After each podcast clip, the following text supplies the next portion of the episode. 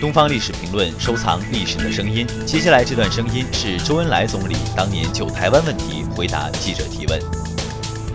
只要美国继续侵占台湾，中美关系就不可能有根本的改善。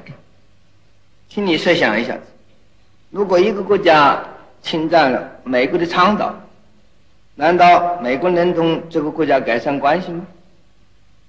中国政府一贯主张通过谈判解决国际争端，而不诉诸武力或者武力威胁。中国政府甚至愿意同侵占中国领土台湾的美国政府坐下来谈。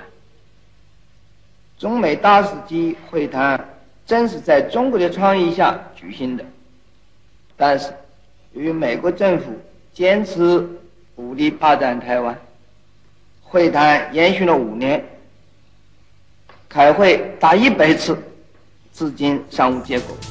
更多精彩声音，请关注东方历史评论官方网站。